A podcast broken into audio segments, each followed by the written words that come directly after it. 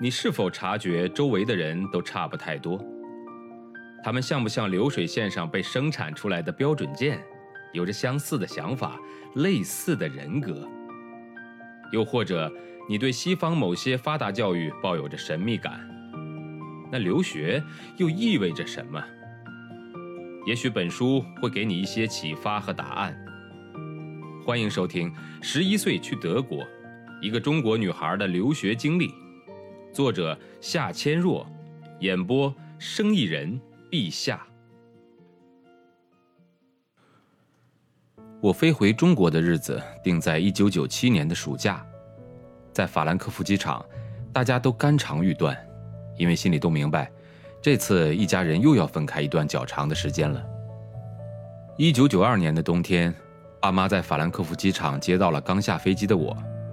没想到，在德国生活了五年之后，他们在同一个地方送我回国。到北京后的第二天，我就迫不及待地直奔德国学校。学校离市中心很远，在机场路附近的丽都假日酒店内。快要到的时候，我的心跳越来越快，没办法想象在中国的北京，一所德国学校会是个什么样子。出租车开进了丽都酒店区的大门以后，就不知道该怎么走了，于是问了下保安。保安只见到外国学生出入，却不知道这是否有个外国学校，也不知道它的具体位置。最后还是一个餐馆服务员给我们指了路。啊，对对对，是有个外国学校，不知道是不是德国人。那些学生中午老来我们店里吃饭，有几个人还会说几句中文。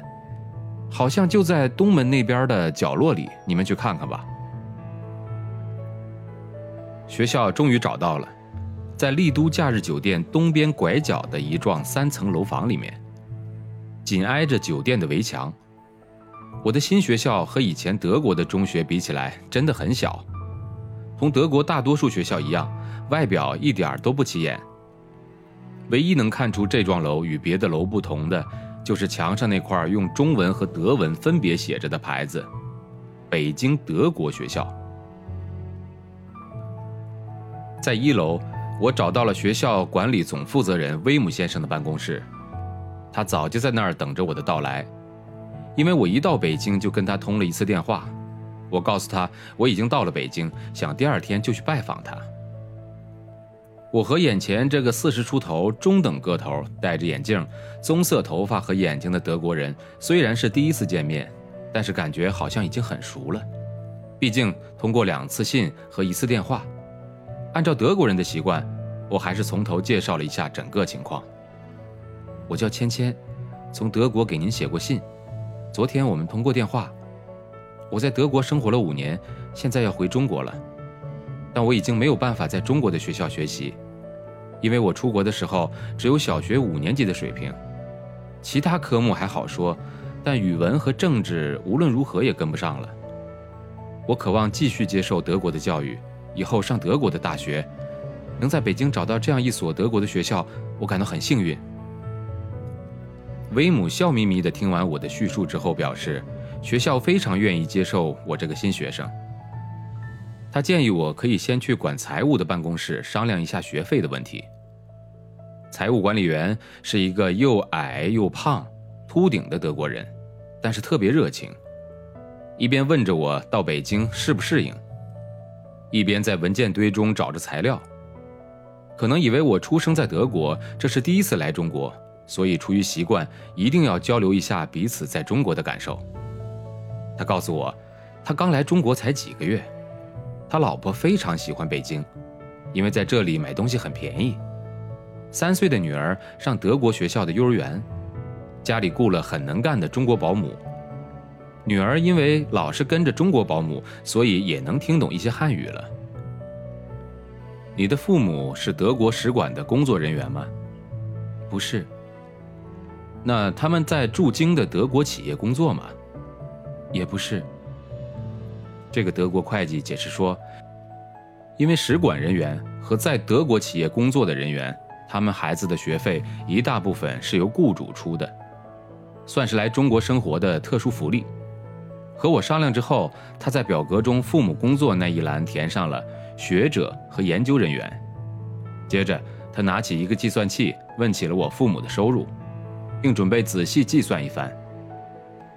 他让我在从大数额到小数额的选择里选一项，我看了以后很肯定地选了最后一行。这时候，德国人把手中的计算器放了下来，在表格的一栏里画了个零，然后告诉我，按照学校的规定，根据你父母的收入水平，你的学费将被全额免去。不过，我们需要看到你父母的收入证明。我简直不敢相信自己的耳朵，这样我只需要付二百五十马克的学费，以及每年二百五十马克的德国学校协会会员费就可以了。我真想立即把这个好消息告诉爸妈，让他们也松一口气。回到威姆先生的办公室，他主动提出带我参观一下学校的环境。我怀着无比好奇的心情，一路跟在他的后面。学校的一楼主要是办公区，有校管理办公室、财务部等，还有一个幼儿园，那是一个专门的区域，墙上满是五颜六色的小手印儿。二楼是校长麦先生的办公室和秘书处，旁边是一间堆满物品和书籍的仓库。我看见几个中国工人正在从里面抬出新的课桌。正对着楼梯的地方是老师们的办公室。右边有一条很长的走廊，走廊两边除了一年级到六年级的教室以外，还有几间实验教室。三楼的布局和二楼基本一样，多了一个电脑房，里面摆放着圆形的桌椅和十几台电脑。右手的走廊边是七到十三年级的教室，还有一个专门供高年级学生自修以及休息的房间，摆放着沙发、茶几、咖啡机以及饮水机等。每一层的卫生间都在同一个角落，那里的噪音很大，因为窗户直接面对着交通拥挤的京顺路。从装修和摆设来看，这个在中国的德国学校和在德国境内的学校还是很接近的。塑胶地，每个教室的墙上都贴得花花绿绿，黑板和课桌可能是直接从德国运过来的。本章节的演播告一段落，感谢您的收听。欢迎关注生意人陛下的其他节目。